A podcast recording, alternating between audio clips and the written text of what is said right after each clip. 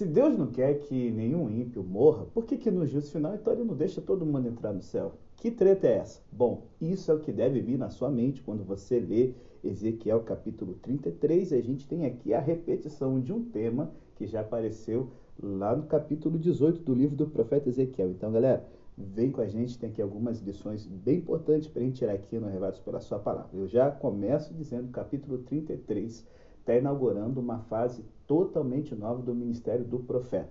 Até o capítulo 33, ele teve ali julgando e pontuando os vacilos do reino de Judá, do capítulo 1 a 24. No capítulo 25 já começou uma mensagem diferente, tipo assim, Judá garoteou, beleza, mas ó, não estão sozinhos na parada não. E ele começou a meter o dedo na cara de geral das nações e o foco principal foi o Egito. E agora, gente, quando chega a mensagem da queda de Jerusalém, seis meses depois, que, pô, imagina, não tinha avião, não tinha trem, não tinha carro, não tinha Uber, não tinha nada, nem bike. A galera na canela. Quando chegou a mensagem de que Jerusalém tinha caído na véspera, Deus então liberou a boca do profeta para que ele pudesse falar novamente a hora que quisesse, porque agora o objetivo do profeta Ezequiel seria interceder pelo seu povo. E nessa nova fase do ministério, ele novamente é chamado para ser um atalaia. Ele agora tem novamente a responsabilidade de pregar para os indivíduos, para que eles pudessem responder da forma correta a palavra de Deus e que ele ficasse ligado, porque tinha uma galera ali que era X9, assim, sabe? X9 não, falsa mesmo, que estava ali ouvindo a palavra do profeta, pô, que legal e tal, mas ó, coração durão, porque eles só queriam fazer o que dava na teia. Então, Quais são as lições que a gente pode tirar aqui do capítulo de hoje? Se liga aí na primeira lição. Sabe, a gente já falou um pouquinho isso lá na primeira parte do livro do profeta Ezequiel, mas novamente, Deus está repetindo? Vamos repetir a lição também. A atalaia é uma coisa que não se limita apenas a relacionamentos humanos, né? Por exemplo, vamos pensar na natureza.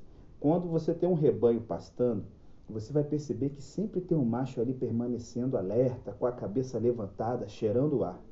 O animal de guarda ele fica afastado do grupo e o bem-estar do rebanho depende do quanto ele é vigilante. Véi, se até os animais têm essa malícia quando estão andando em grupo, Ezequiel ele tá ligado que ele tem que ser o atalaia de Israel. Deus está repetindo essa parada de novo. Ele já deu esse toque lá no capítulo 3, depois falou de novo lá perto do capítulo 18 e novamente Deus fala: Ezequiel, meu bom, continue avisando a galera. E agora, para que, que Ezequiel tinha que estar em alerta? Novos perigos espirituais. Porque se antes a galera falava, não, vamos tocar o louco, aqui está Jerusalém, o templo de Deus, nada de ruim vai acontecer, havia agora o outro extremo. O inacreditável aconteceu, o templo deixou de existir e quando uma coisa ruim acontece, que é a consequência do nosso pecado, a tendência é ver aquele desânimo, aquele borocochô de falar assim, não adianta mudar, tudo foi embora, só nos resta a morte. Então Ezequiel agora, ele tem que estar tá ligado para que novamente sozinho, novamente parecendo louco no meio da multidão, ele continue sendo sinal para os seus amigos de que, ó, fique esperto, não se entrega à depressão. Eu sei que às vezes, galera, a gente faz coisas ruins, a gente peca, e essas garoteadas Vem um preço para a gente pagar. Mas levanta a cabeça. Por quê? Porque o Deus é o Deus da graça. E aí, velho, é aqui que a gente tem o foco principal. As pessoas que se perdem, se perdem porque escolheram. É o que está dizendo aqui a Bíblia. Olha, dá um alerta para a galera, porque você tem que ficar ligado, Ezequiel, que a vida não é uma vez salvo, sempre salvo. Ela é uma sucessão de fatos que vão acontecendo no dia a dia, no presente. O nosso futuro, galera, Depende do que a gente está construindo aqui. A vida com Deus não é, ah, fiz uma obra muito linda, fiz um Caleb fantástico, pastor em 2011, agora Deus vai me abençoar até a eternidade. Nada disso. Ezequiel está lembrando o seguinte: o futuro com Deus é feito de pequenas decisões que tomamos todos os dias. E você, meu brother, está achando que o quê? Que vida com Deus é igual você fazer prova de direção de trânsito, tirou a carteira e agora ai de eterno? Não, não, não. Se na carteira nós temos que renovar de 5 em 5 anos, a fidelidade com Deus tem que ser renovada diariamente. E eu trago aqui a última lição, sabe? Qual é a última lição, pastor? A gente muitas vezes tem o perigo da teologia acomodada. Ezequiel, cara, deve ter sido um excelente pregador. E as pessoas ali não tinham Netflix, não tinham Prime Video, não tinham PS4, Xbox, PC. Né? E aí que você pensar que passa o tempo, a galera fala assim, ah, vamos fazendo o que agora à noite? Ah, vamos lá ouvir o profeta Ezequiel. Pô, o cara fala bem pra caramba, você já viu né, a linguagem dele? Luxo, luxo, hein? Só que estavam lá ouvindo o profeta de boa, mas ninguém mudava. Continuava garoteando da mesma forma. Para essa galera, a mensagem de Ezequiel, gente, não passava de uma diversão agradável. Por dentro, separava e escolhia as palavras do profeta e acomodava a sua teologia às suas próprias escolhas.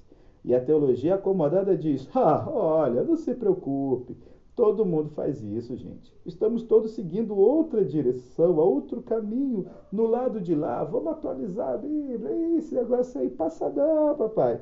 E aqueles que adotam essa atitude, velho, podem perder o seu caráter distintivo. Vivem com sentidos espirituais amortecidos, cara, e assim ficam reinterpretando toda hora a escritura. Se está escrito isso, ah, então sou culpado. Mas ó, eu acho que a gente entendeu errado, viu? Vamos dar uma outra olhada, porque eu tenho certeza que Deus não quer ninguém se sentindo culpado. Por isso que vai ter uma galera que vai morrer mesmo Deus não querendo. Por quê? Se tornou expert em deturpar a palavra de Deus. Hoje, tem muita gente que sugere que as boas novas nunca geram sentimentos de culpa. Foge dessa galera. Às vezes, porém, aquilo que declaramos ser mera culpa criada pelo homem nada mais é do que uma convicção que Deus está colocando no seu coração sobre o erro cometido para você parar de garotear. Se você parar para ouvir a palavra de Deus e ainda que por uma única vez pensar, é, eu acho que eu estou me saindo bem. Então, velho, você não está ouvindo a voz de Deus. Entende? Porque Deus não quer que ninguém se perca, ele manda os seus profetas. O que você está fazendo com a voz deles? Desperta a malandragem. Pensa nisso e até amanhã, se Deus quiser.